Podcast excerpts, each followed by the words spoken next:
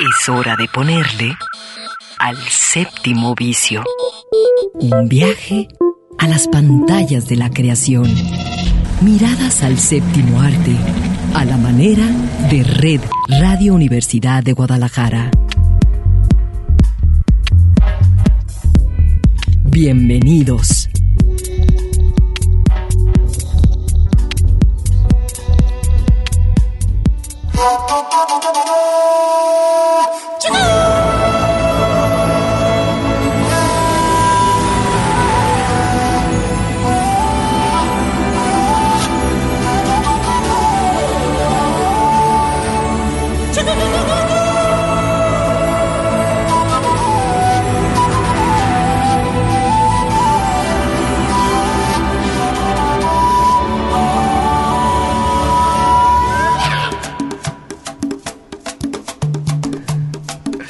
Bienvenidos, bienvenidas. Esto es El Séptimo Vicio.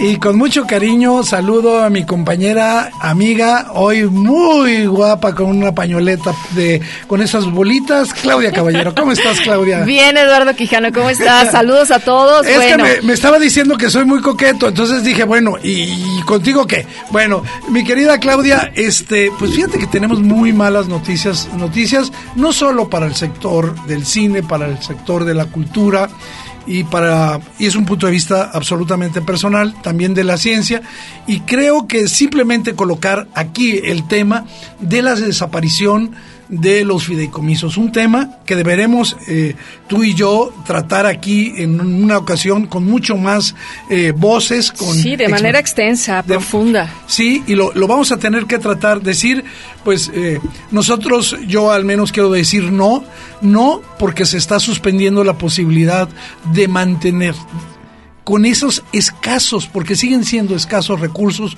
una producción cinematográfica indispensable para que eh, no solo eh, los espectadores tengan otras opciones de su propia cinematografía, sino también porque se generan dinámicas provechosas, yo digo, de, de todos tipos culturales y que muchos creadores, la verdad, van a quedar, van a quedar en la orfandad. Sí, es importante que tengamos eh, ese programa, Eduardo, porque lo acabas de decir, son muchas voces porque hay em, en una industria como tal, hay eh, esas perspectivas que hay que tomar en cuenta y que eh, me temo que justo son las que no se están tomando en cuenta para tomar decisiones de este tipo. Muy bien, muchas gracias. Por eso, Claudia, por decirme otras voces, muchísimas voces, mis queridos guionistas, eh, fotógrafos, carpinteros, bueno, ok, pues vámonos justamente a hablar pues de buenas noticias el fin de semana, el domingo pasado se entregaron los premios Ariel.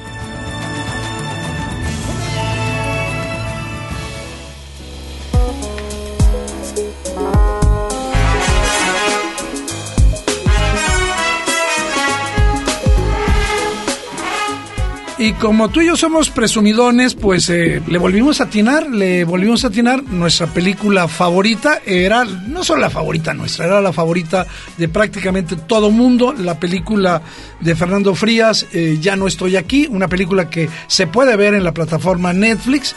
Eh, pues se llevó nada más que 10 premios, 10 premios que pues yo creo que todos son merecidos, aunque yo lo digo, aquí lo manifesté, a mí me hubiese gustado que ganara otra. Sabía que eh, eh, iba a recibir estos premios, eh, ya no estoy aquí por, por, por su peso específico, pero hay una película que solo ganó el premio a mejor música que cuando tengan la oportunidad de verla, no se la pierdan. para mí es la mejor película mexicana de los últimos años. Se llama Sanctorum de Joshua Hill. Y bueno, eh, pues ahí tienen la pues lista de los. Ya no estoy aquí. Ganó mejor película, mejor director, mejor guion original, mejor fotografía. Mejor edición. Damián García.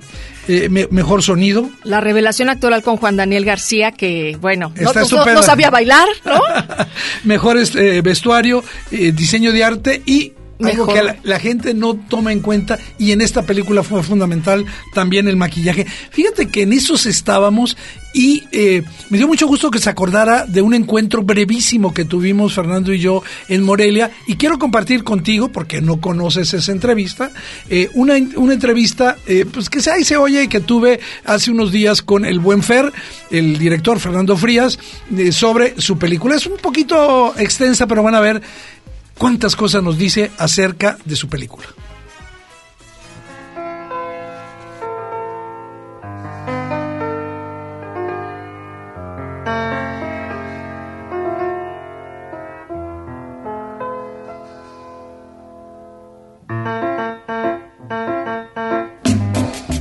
Fernando, muchas gracias por estar aquí en el séptimo vicio para platicar de tu película Ya no estoy aquí. ¿Cómo llegaste a construir este acercamiento a la marginalidad con personajes tan complejos y sobre todo tan entrañables? Bueno, en primer lugar, gracias eh, por la entrevista. Precisamente viene de mm, uno de los puntos donde viene es sobre esta cuestión que tocas de la marginalidad. Pero, mira, antes te diría que, confluyeron muchos puntos para llegar a, a esta película. Había en mi cabeza diferentes inquietudes que en su momento eran diferentes películas en potencia. En primer lugar me interesaba muchísimo tocar el tema de la marginalidad, pero sobre todo desde el punto de vista de la falta de oportunidades, de la falta de, de, movilidad social que existe en el país. Había dado yo unos talleres en la frontera después de una beca que, que tuve y había conocido muchos chicos, en, particularmente en, el noreste del país, que me decían que, cuando, que me preguntaban cuántos años tenía yo y cuando les decía, me decían, uy, no, yo a tu edad ya voy a estar muerto. Y yo, ¿cómo? no, es que más, yo prefiero una un año en la opulencia que una vida en la jodidencia. Y yo, wow. Y era como una cosa que ya estaba bastante asumida. Entonces yo pensé, wow, por supuesto que no se puede juzgar a alguien que quiere trabajar o que, que admira o mira hacia arriba a la gente que está pudiendo tener un poco más de capacidad adquisitiva en, sus barrios, trabajando eh, para grupos criminales, yo no los podría juzgar porque ¿quién soy yo para hacer eso? Si yo estuviera en esta situación, ¿quién sabe qué haría? Además, veía a veces con pesar que en, latitudes tan diferentes del mundo, las cosas empezaban a ser tan iguales en muchos sentidos, ¿no? Que este, este particular movimiento contracultural del que yo eh, siempre he sido Em, admirador por su amor por la cumbia y por la cumbia rebajada y por la, las historias que hay detrás de esta cumbia rebajada, comenzaba a desvanecerse. Empecé a investigar por diferentes lugares y poco a poco la historia se fue, se fue, se fue, me fue hablando, digamos, me fue, fue tomando forma. Cabe mencionar que hubo un texto académico, una publicación que me ayudó muchísimo, escrita por un colombiano, que se adentró mucho y que estudió pues por una década eh, y, quizá un, poco más la forma contestataria en la que las pandillas creaban una nueva identidad a partir de, de, sus, estos gustos y de decir, ah, somos rechazados, la sociedad nos, nos margina, ah, pues mira, tú crees que estoy feo, pues ahora soy así, ¿no? Y, y, me cambio el nombre y ya no soy Fernando, ahora me llamo Brian, y ya no soy eh, Frías y ahora me pongo el, apellido, es el nombre de mi pandilla, porque, porque no hay trabajo, no hay dinero, me sacan a la calle y en la esquina me encuentro a un chico que, que vive exactamente lo mismo que yo. Y ahí se forma esta nueva familia, ahí se forma esta nueva, esta nueva micro sociedad, ahí vamos a crecer. ¿Cómo querías contar todo eso en una película? Contar eso en el marco de un chico al que, pudiera perder justamente lo más valioso que tiene, ¿no? Y que, quizá podría ser, eh, aparecer en principio como algo superficial y vanidoso, como es el, look, el peinado, la música, pero que finalmente es algo que, que le da forma, le da identidad de autoconocimiento, es decir, ¿qué significa asimilarme en este nuevo país? Dejar atrás quién soy.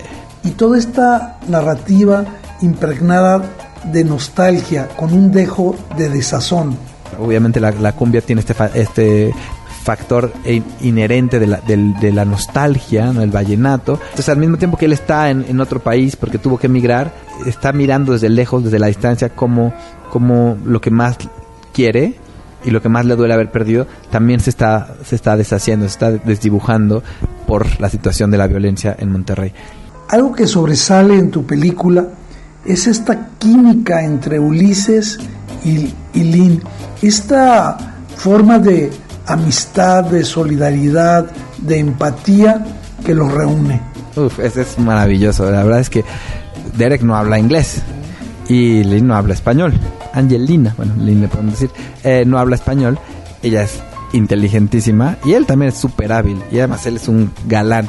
Ella como que le brillaban los ojitos siempre que está con él. Y yo los, los presenté, empecé, a dejar que pasearan juntos cuando llegaron a, Nueva York. Yo, yo iba con ellos y de repente los dejaba solos una hora y luego así poco a poco.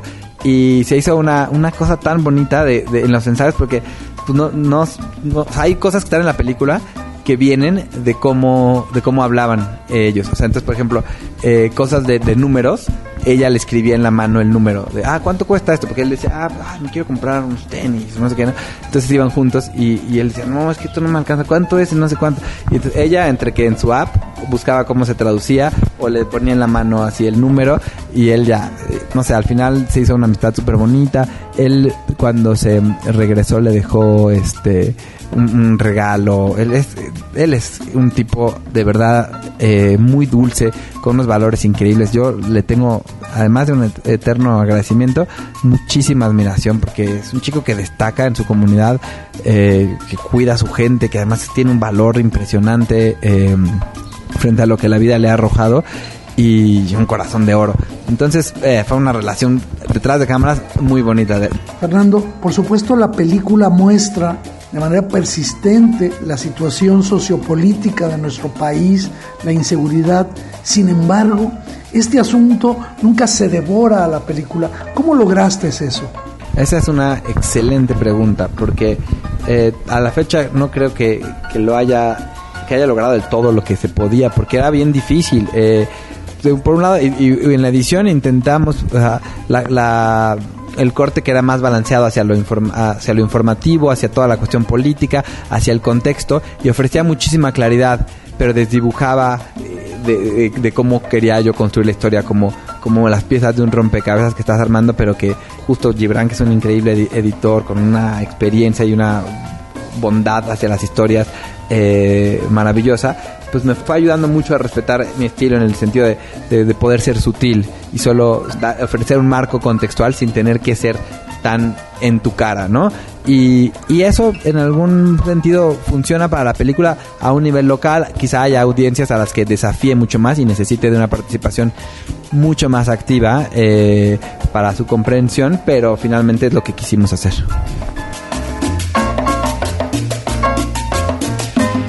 Y bueno, pues ahí está, que es delicioso hablar con el buen Fer, un tipo muy, muy preparado. Y bueno, otra película que se estrenó ayer en todas las salas eh, de nuestra ciudad, ganó el premio a la mejor ópera prima y por supuesto me refiero a la película Mano de Obra. Mano de Obra eh, habla de un grupo de albañiles que están buscando justicia en una construcción por la muerte de, uno de ellos. Dale, Señor, el eterno descanso.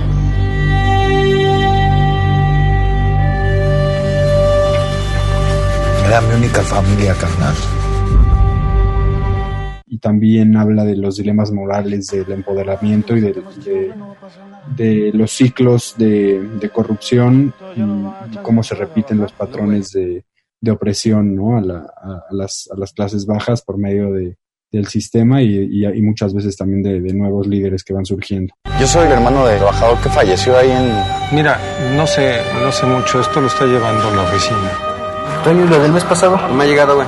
¿Cómo no te va a llegar, güey? No te voy a estar trabajando de gratis, güey. Todas las semanas me dices lo mismo, güey. Es que han dicho lo mismo, güey. El pinche patrón no le quiere dar nada a la luz, güey. Hay que ayudar a mi cuñada, güey. Está embarazada. Deja ver qué hago, güey. Se hace un pendejo.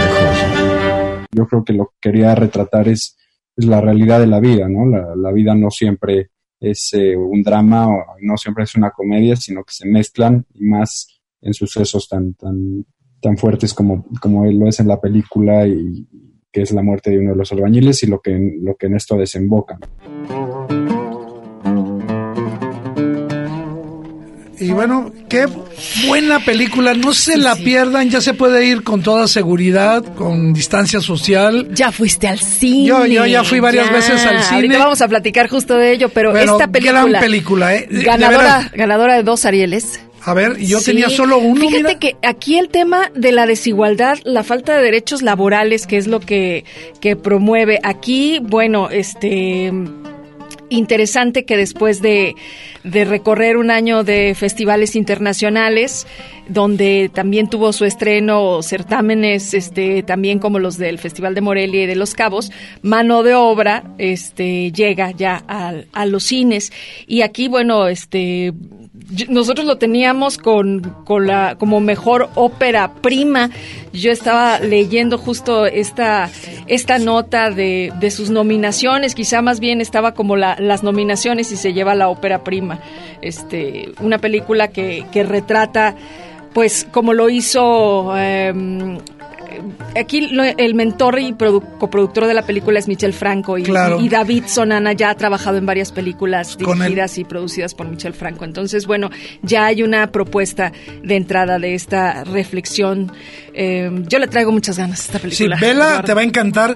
Bueno, y justamente nos vamos a otro banquetazo cinematográfico que se viene próximamente.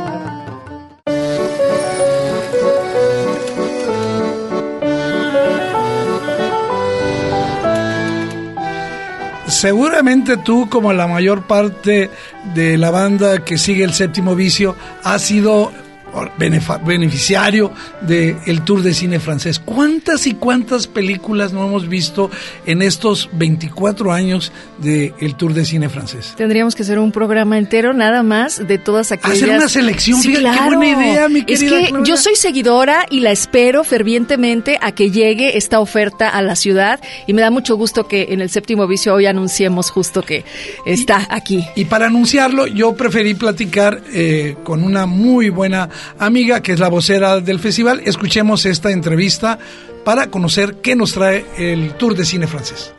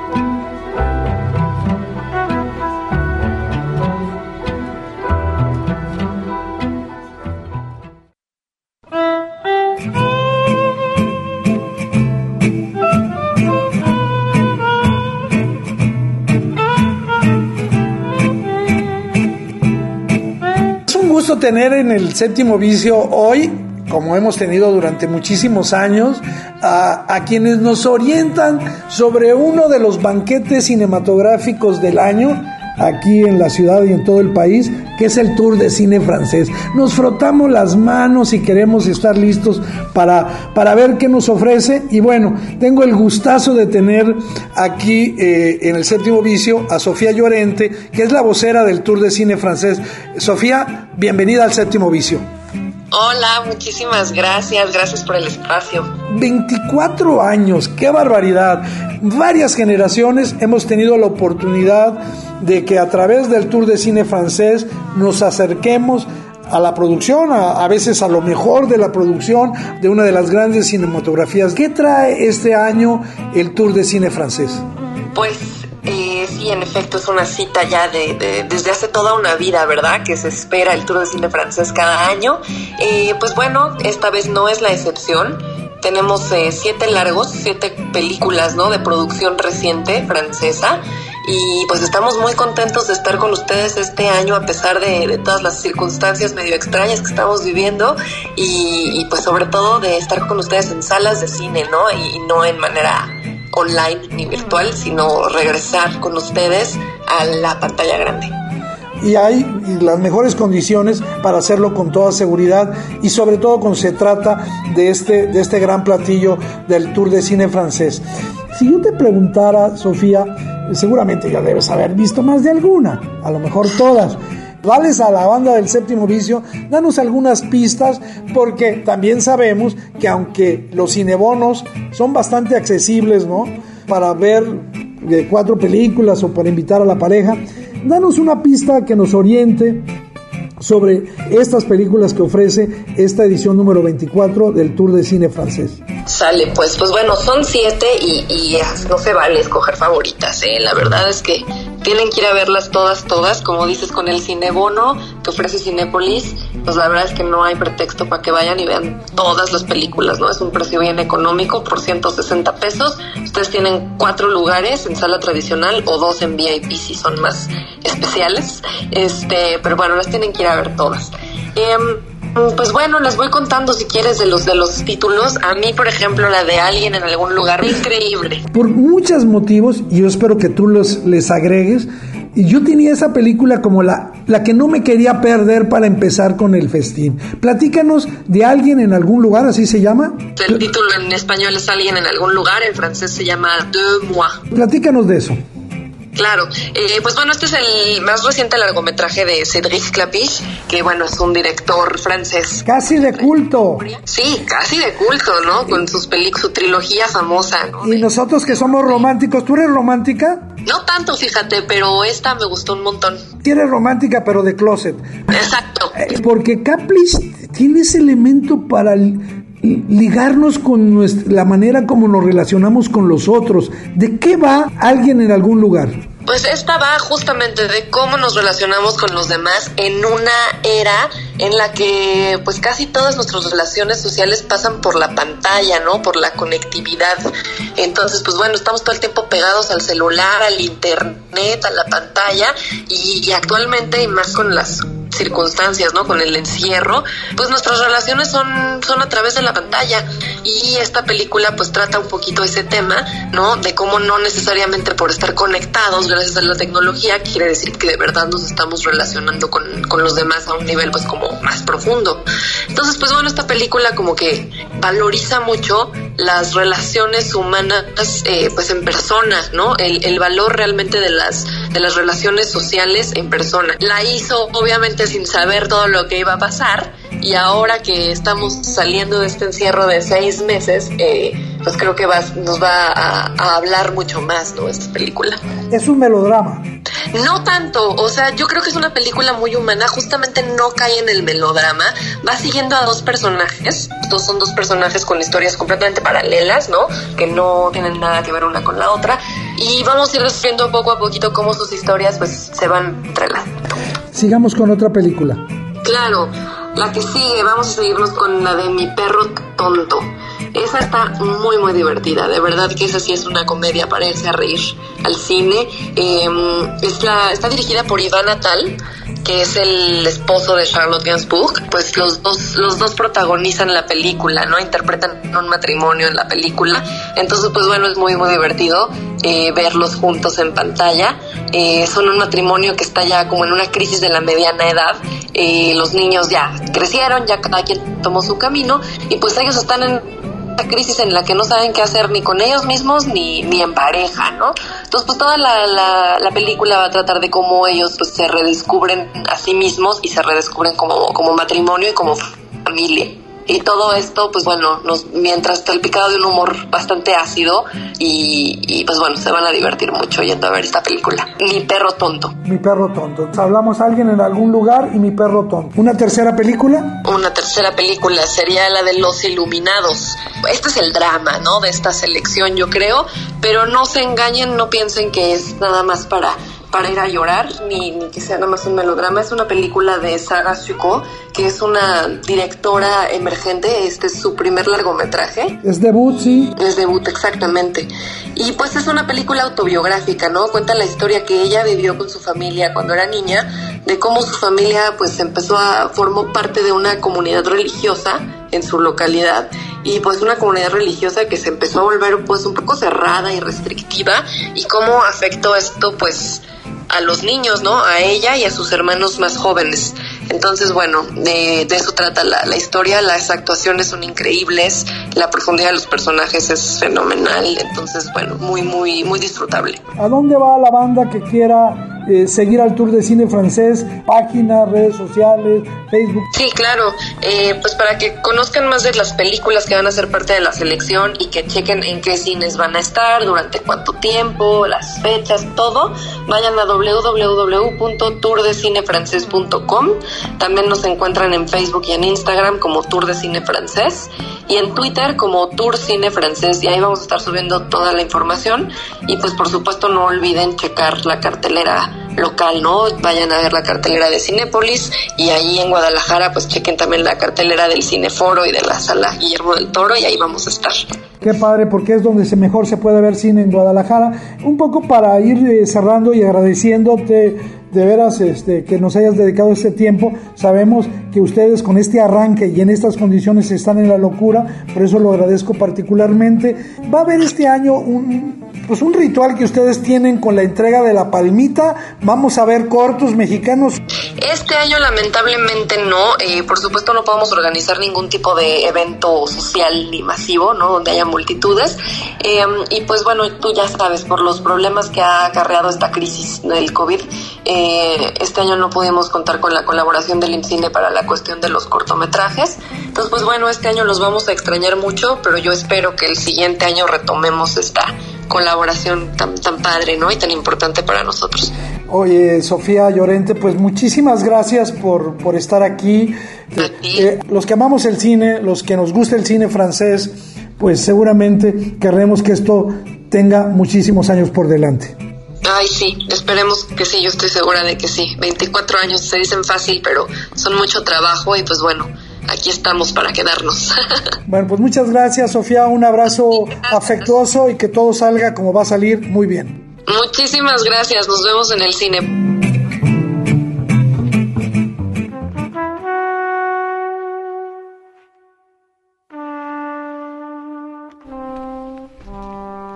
Pues un platillote que nos espera, ya iremos comentando cada una de las películas. Hay otra que se llama Bella Época, que le traigo ganas, Claudia. Y porque ella mencionó alguien en algún lugar, Los Iluminados y Perro Tonto, y yo pues así de memoria te lo estoy diciendo, me acuerdo de Bella Época, pero pues por supuesto hay otras películas que vale la pena. La última vida de Simón. La última vida de Simón también.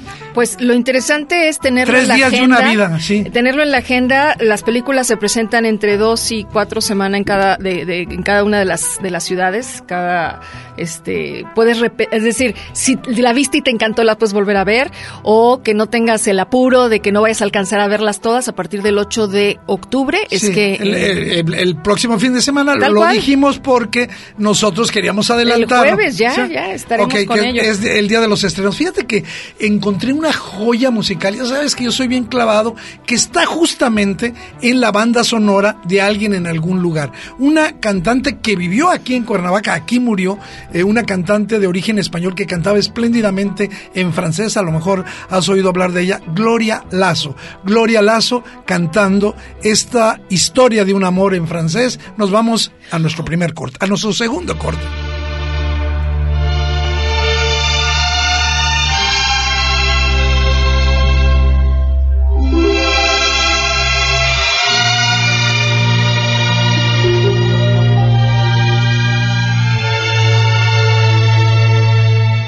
Mon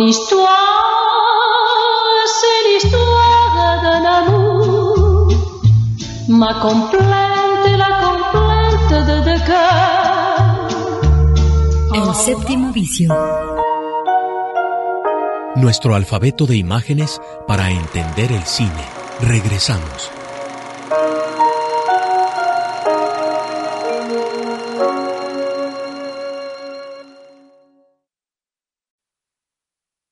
Comedia,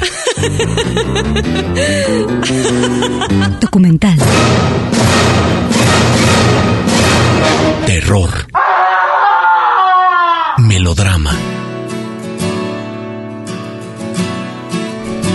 Animación. Y mucho más bajo el lente de El séptimo vicio.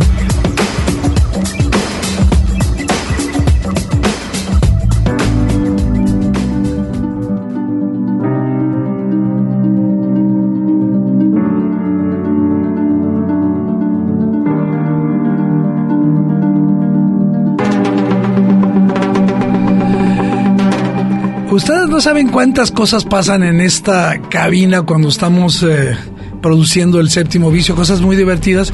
Y siempre Claudia, porque yo acá un ratito meto la, la, patita me dice, oye, hay que hacer este, esta aclaración. Y bueno, Claudia, efectivamente, la película eh, de David Sonana, que es, eh, y que ya se estrenó, que es Mano de Obra, sí ganó dos premios Ariel. Sí, el de Mejor Ópera Prima y el de Mejor Actor para Luis Alberto. Que se lo merecía, digamos, definir. Y es el único actor profesional que está en esa película, ya me atrevo a decirlo. Bueno, de fondo tenemos, y gracias Raúl Peguero, ni siquiera te había saludado, este eh, el fondo de Tenet. Y por eso Claudia ya chismeó que yo ya había ido al cine. Bueno, vi eso y vi un par más.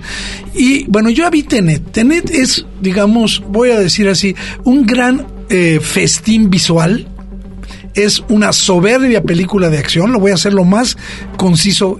Y es un espectáculo si lo quieres gozar si llegas con cierto tipo de precauciones, seguramente la película te puede hasta confundir.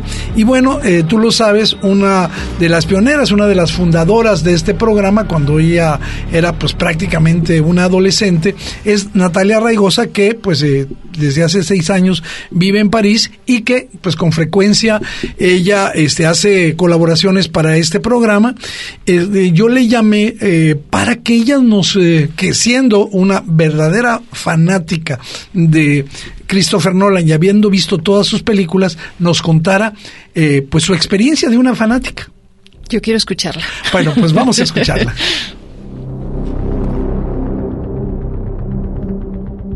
Como siempre, es un gusto volver a saludar a uno de los eh, miembros más queridos de este programa, a una pionera del séptimo vicio, que desde prácticamente su adolescencia hasta la fecha ha venido siendo una colaboradora frecuente de este programa. Y saludo allá en la noche de París a Natalia Raigosa. Natalia, muchas gracias por estar aquí y pues eh, yo sé que tú eres una verdadera fan de Christopher Nolan y sus películas, que las has visto todas, y por eso te pregunto, ya que has visto Tenet, ¿Tú crees que se necesita un conocimiento específico previo de la obra de Nolan para poder disfrutar de esta película?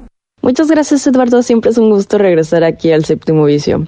Pues mira, yo siendo fan de Nolan, no me parece que es necesario tener una cercanía o conocer toda la filmografía de Nolan eh, para disfrutar de esta película pero sí me parece que eh, el espectador que decida verla necesita tener una cierta familiaridad, uno, con el, el género de la ciencia ficción y dos, un gusto hacia las historias de viaje en el tiempo. ¿Por qué lo digo? porque Tenet no es una película que se va a explicar a sí misma, es una película que le tiene confianza a su espectador para que saque sus propias conclusiones y haga su propio análisis. Entonces, aquellos que esperen que se aten todos los cabos sueltos solos, puede que se, se desesperen a la falta de claridad, y digo claridad entre comillas, de la película. Si, digamos, si ustedes son la clase de personas que no les gusta cuando las cosas no son claras, cuando es muy confuso, porque no, no, no es, digamos, no es volver al futuro. Es, eh, tiene mucha más falta de, de, claridad que la tercera película de Volver al Futuro. Pero en sí, como una adición al, al género, me parece una gran película. ¿Cuál fue tu experiencia con Tenet? ¿Qué fue lo que más disfrutaste de esta película que está siendo la película hasta ahora, la película de un año bastante extraño? Disfruté tremendamente esta película y creo que una gran parte de ello tiene que ver con que fue la primera película que vi en cines después de seis meses. Entonces la sentí como una recompensa, como un regalo por esa paciencia de, de no haber visto nada en cines. No creo que se disfrute de la misma manera si uno la viera por primera vez en una pantalla chica. En la pantalla grande se aprecian una gran cantidad de detalles que, que a mí me parece que, que hacen la, la originalidad de, de esta obra de Neo Nolan. Eh, por ejemplo, eh, te comentaba fuera de micrófonos, Eduardo, que una de las cosas que más me gustó fue yo lo que yo creo que ha de ser eh, una combinación de trucos de cámara, pero también de coreografías que hacen que ciertas escenas se puedan disfrutar tanto si las ves al derecho o al revés. Y es ese trabajo de la dirección me pareció espectacular y verlo en su máximo esplendor en una pantalla IMAX fue una delicia. Además de los impresionantes efectos especiales, por ejemplo, estallar, estrellar un avión real en lugar de hacer un truco de computadora. Creo que algo muy importante es eh, la actuación de quienes encarnan a los dos personajes principales. John David Washington, al que apenas habíamos visto en el infiltrado del Ku Klux Klan de Spike Lee, y qué decir de Robert Pattinson, que desde mi punto de vista hacen una mancuerna formidable. ¿Tú qué opinas? Sí, efectivamente, tienes toda la razón. Eh, me parece que uno de los grandes logros de la película también está en las actuaciones de sus dos protagonistas. Es, una película con muy pocos personajes y los dos principales, que vienen siendo eh, Pattinson y Washington, tienen una gran fuerza y me parece que tienen una muy buena dinámica, muy buena química entre ellos dos. Washington, su personaje ni siquiera tiene nombre, se le refiere únicamente como el protagonista y sabe llevar casi toda la película sobre sus hombros, sin nada más que con la fuerza de su actuación, por un lado.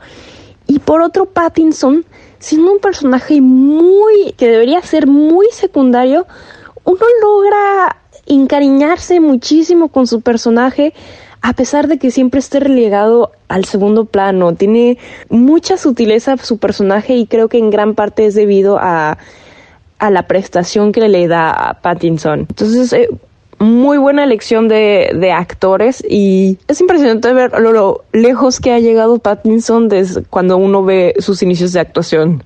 Ha habido innumerables comentarios sobre Tenet eh, la mayoría eh, favorables, pero hay uno que se repite con frecuencia y es el que señala que la película no se logra disfrutar plenamente ya que no hay una comprensión cabal de ella.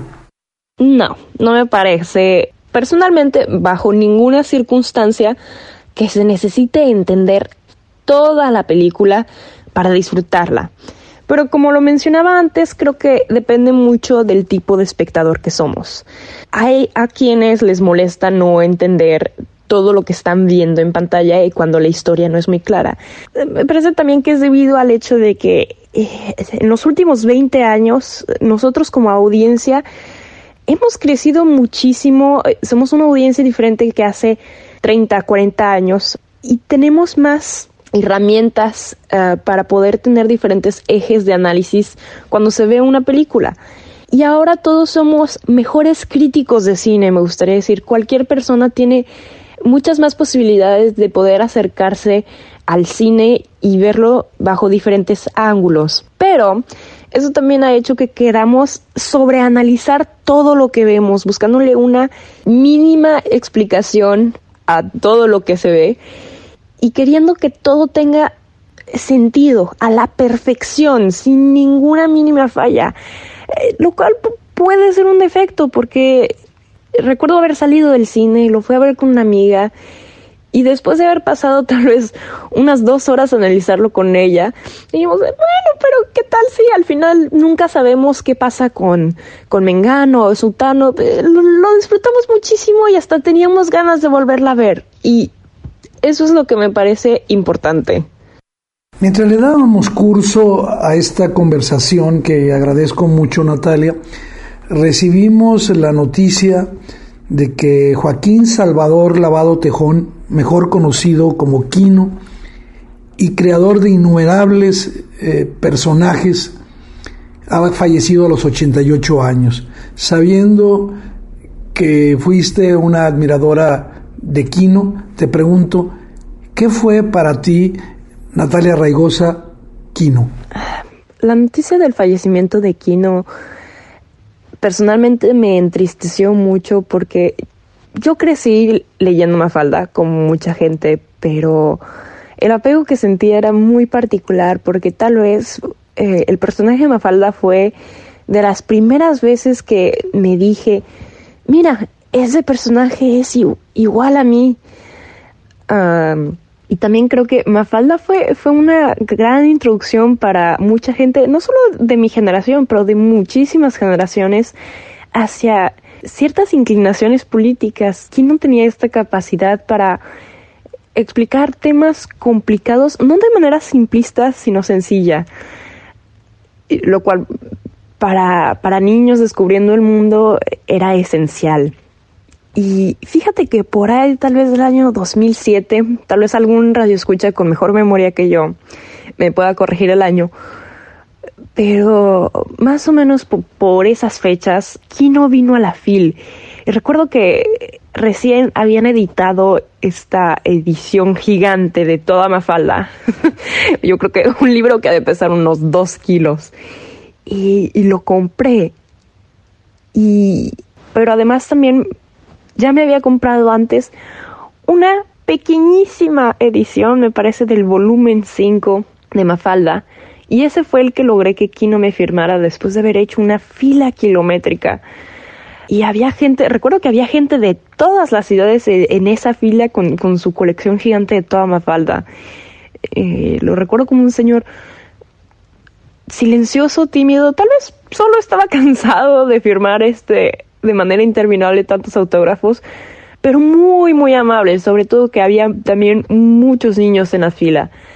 Entonces siempre, siempre voy a tener un recuerdo muy grato de, de ese encuentro muy breve con Kino. Y también pues Mafalda siempre la vamos a guardar cerca del corazón, ¿no?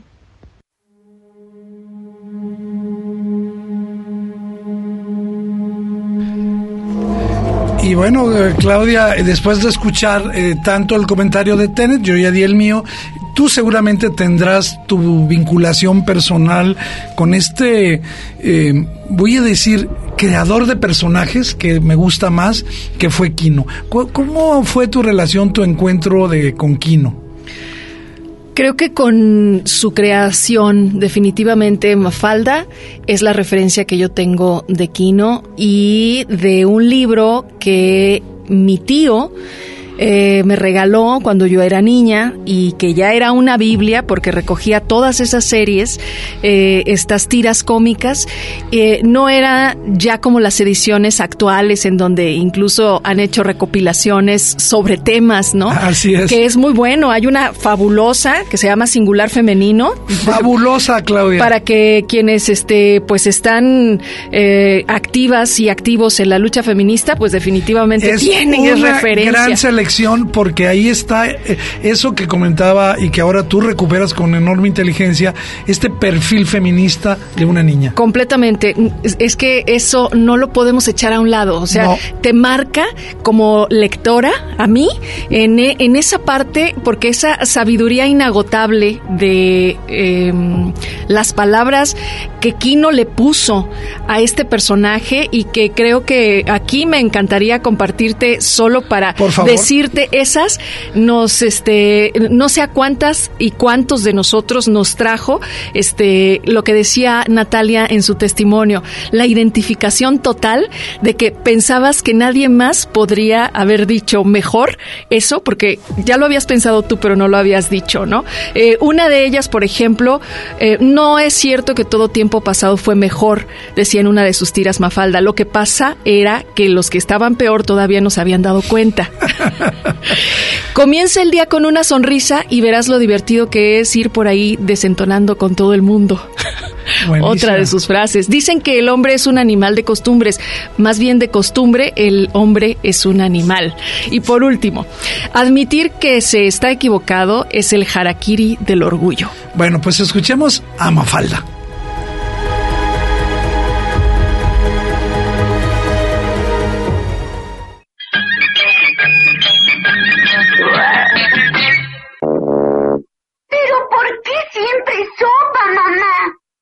¿Por qué? Si nosotras nos queremos, si tú sientes amor por mí, si yo siento amor por ti, ¿por qué arriesgarse a que naufrague nuestro afecto?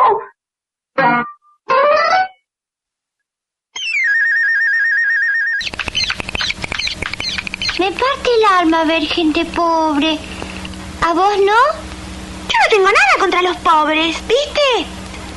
Todo lo contrario, creo que necesitan ayuda y protección. Y aún más, soy una convencida de que la gran mayoría de la gente que es pobre no lo hace por maldad. ¿Pero qué maldad, Susanita? Habría que dar techo, trabajo, protección y bienestar a los pobres. ¿Para qué tanto? Bastaría con esconderlos.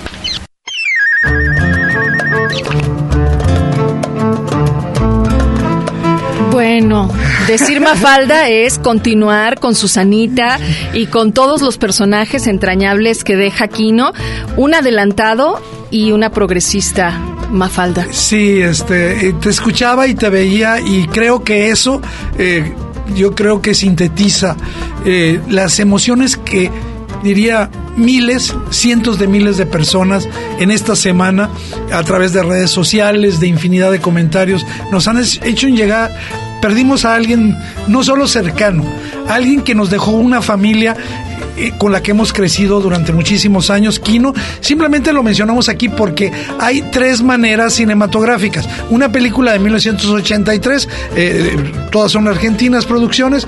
Eh, esa es, digamos, la mejor, aunque es una animación bastante básica de 1980, es la mejor. Mafalda la película. Luego hay toda la serie eh, que aquí en México se pasó y luego quién sabe por qué la dejaron de pasar. Mafalda y sus amigos. Así es, y que pasaban estas eh, pequeñas tiras animadas, eh, eran muy breves y, las pegaban, ¿verdad?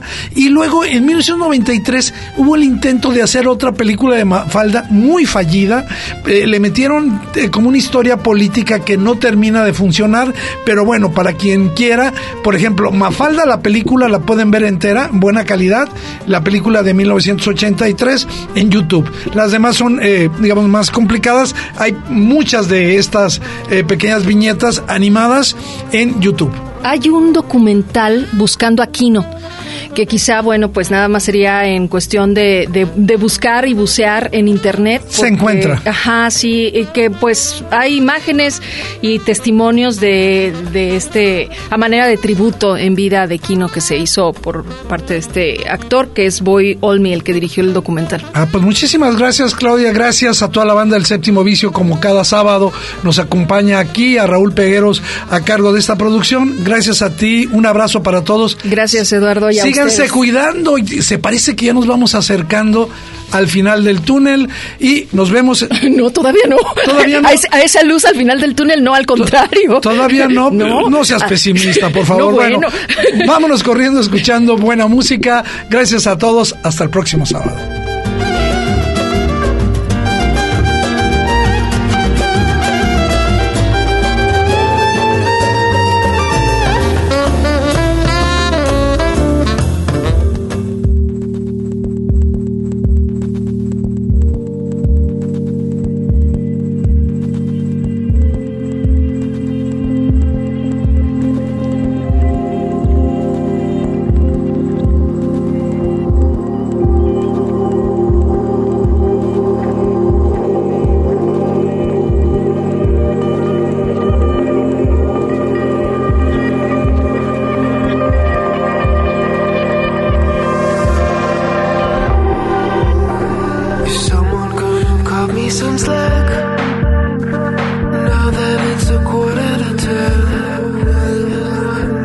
baby, give me some sugar.